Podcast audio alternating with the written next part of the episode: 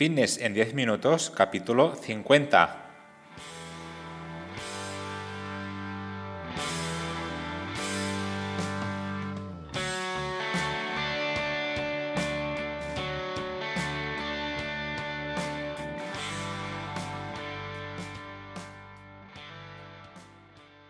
Bienvenidos un día más, un episodio más a Fitness en 10 minutos, capítulo número 50 del día 28 de diciembre de 2020.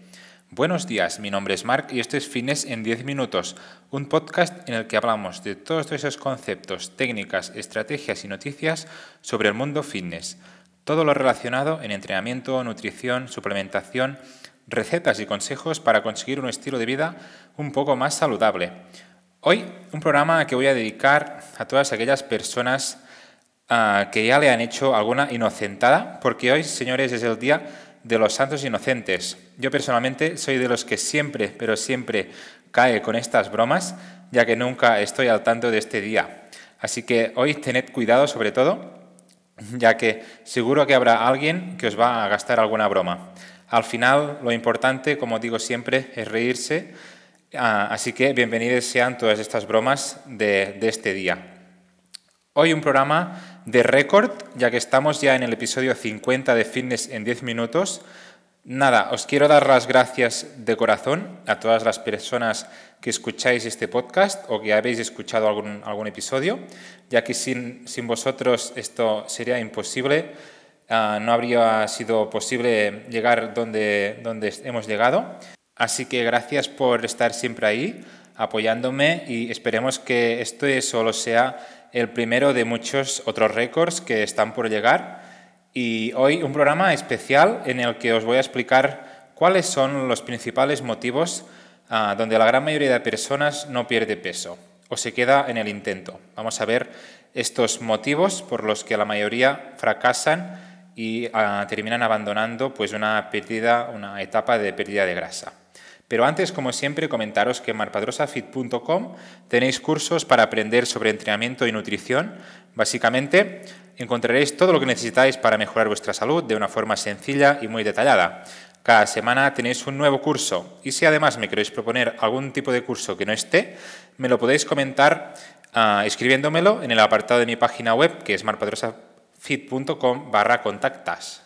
Y ahora sí, sin más dilación, vamos con el interesante tema de hoy, en el que os voy a hablar de los principales errores que cometen las personas, o la gran mayoría de personas, a la hora de intentar perder peso de una forma adecuada y a largo plazo, que sea realmente efectiva. Ah, el primer punto, quiero ah, dar importancia a los objetivos, ya que son realmente importantes para conocer en todo momento hacia dónde vamos y cómo lo vamos a hacer, de qué forma, qué métodos vamos a utilizar. Este objetivo lo debemos dejar muy, muy claro desde, desde el principio.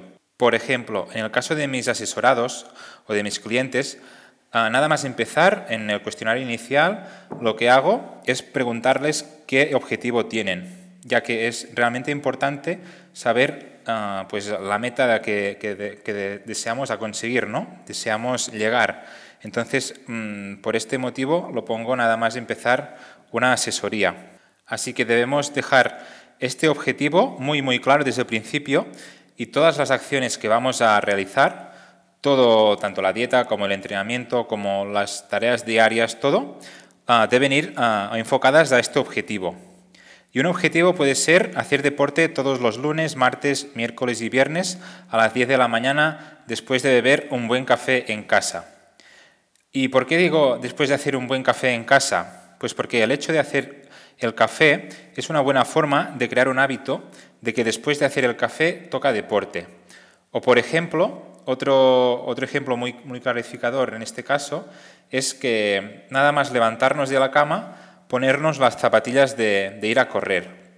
Esto, aunque, aunque parezca una, una, tontería o una cosa muy simple, pues ah, está creando unas acciones, unos hábitos en, en nuestra mente que nos van a ayudar a, después y también a largo plazo pues adquirir este hábito de practicar deporte.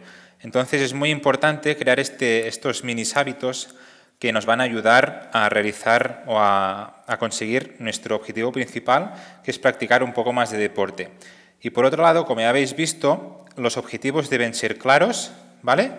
Muy específicos y que no tengan ningún tipo de duda ni, ningún tipo de opción a poder cambiarlo. Debe ser un, objetivo prácticamente fijo que podemos cumplir todos los días o todos los días que nos hemos propuesto. Así que este primer punto, muy importante, tener claro eh, desde buen inicio cuál es el objetivo que debemos conseguir, ya que mm, en este paso pues me encuentro que muchas personas no saben realmente lo que quieren y luego pues mm, se terminan cansando o sin un rumbo claro. Entonces es muy importante tener este objetivo ya en mente desde buen principio. Un segundo punto es que muchas personas, o la gran mayoría de las que he trabajado, Ah, dicen estar en déficit calórico, pero realmente no lo están. Así que en este caso es muy importante tener el control de lo que comemos para estar en un constante déficit calórico, sobre todo para personas que, están empezando o que nunca han realizado un plan de alimentación en déficit calórico, que no controlan muy bien los ingredientes, no controlan muy bien las cantidades, el tipo de, alimentos que consumen, si se trata de un hidrato de carbono, de una proteína o de una, de grasa. Entonces, si nos encontramos en este punto, es muy importante tener un control más exhaustivo de, todas las comidas, incluso pesándolas, ¿vale? Luego, más adelante, cuando ya, ya hemos adquirido esta experiencia, quizás no, haga falta pues, pesar todos, los ingredientes, todas las comidas, ya que vamos a aprender indirectamente de, de, los días anteriores y seguramente no nos haga falta tener un control tan, tan exhaustivo para, para estar en, realmente en déficit calórico. Y además, por otro lado, también es muy importante nutrirnos de buenos alimentos, ya que nuestro cuerpo al final lo va a agradecer. No es lo mismo tomar 100 calorías de, de arroz o 100 calorías de, de un croissant.